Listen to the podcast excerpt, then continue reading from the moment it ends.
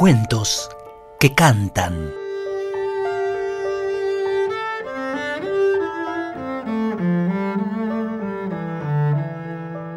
Hubo un día en el que en un salón de clases todos los niños se reían.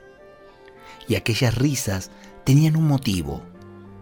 Todos los niños tenían un secreto entre manos. Al parecer, había una misteriosa mascota que iba de boca en boca con mucho cuidado, pues era muy importante que ningún adulto la descubriese. Aquella mascota era pequeña, aunque podía llegar a convertirse en una mascota del tamaño de una casa, pero prefería no hacerlo para poder jugar mejor con los niños y así no asustarlos. Era una mascota que, dado su habitual tamaño pequeñito, podía esconderse en las mochilas de los más pequeños que se turnaban para llevarla a su casa. La misteriosa mascota, que era un precioso dragón, se había convertido en un amigo inseparable de todos los niños.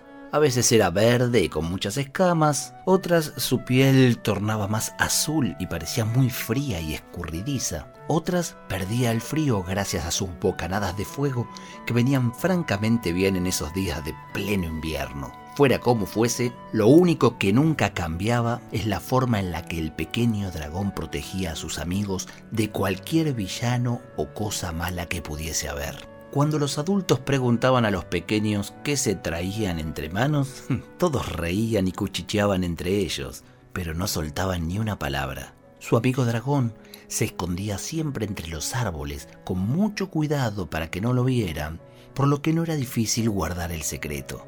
A veces, cuando se sentía a salvo, el dragoncito se tiraba junto a todos los niños sobre el pasto del parque del colegio y podían ver las nubes, imaginando que volaban entre ellas. Cuando las nubes eran negras, el dragoncito bromeaba con que echaba bocanadas de fuego al aire y por eso se volvían de ese color.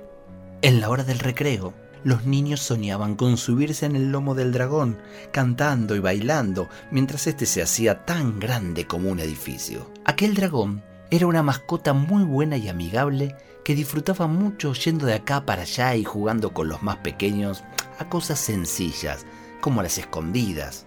El dragón siempre era muy mimado por todos a pesar de sus travesuras, por lo que siempre comía galletas, chocolates, frutas, todo lo que los niños llevaran podía probarlo sin problemas. Hasta las tizas de colores de los maestros se comía como si fuesen golosinas. Por eso cada vez que se perdía algo en la clase, decían que era por culpa de la mascota. Aquel dragoncito no tenía nombre, pero siempre sabía cuándo lo llamaban sus amigos. Cuando terminaba la clase, algún niño se lo llevaba a casa hasta el día siguiente, y así de nuevo volvía a suceder al otro día sin ningún problema. Podían estar seguros de que nunca les faltaría si seguían con el mismo entusiasmo y con las mismas ganas de jugar y de compartir entre todos. No importa lo alto que volase o lo grande o pequeño que se hiciese, porque siempre estaba ahí. Y es que la imaginación y el amor son dos cosas mágicas en la infancia, poderosas como el aliento del dragón que nunca tiene fin.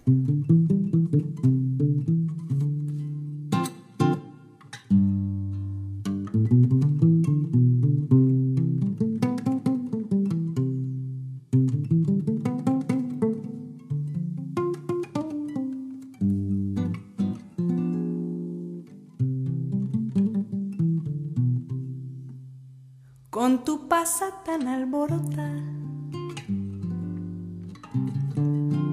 y tu bemba colorada,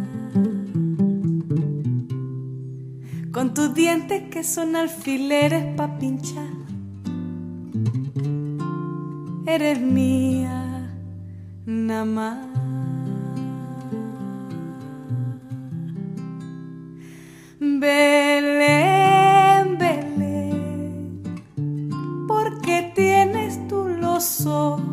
Así, despabilado, Belén,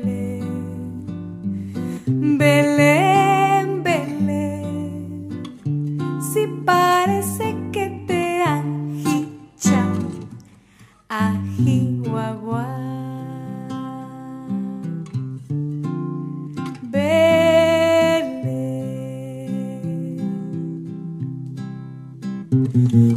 de negra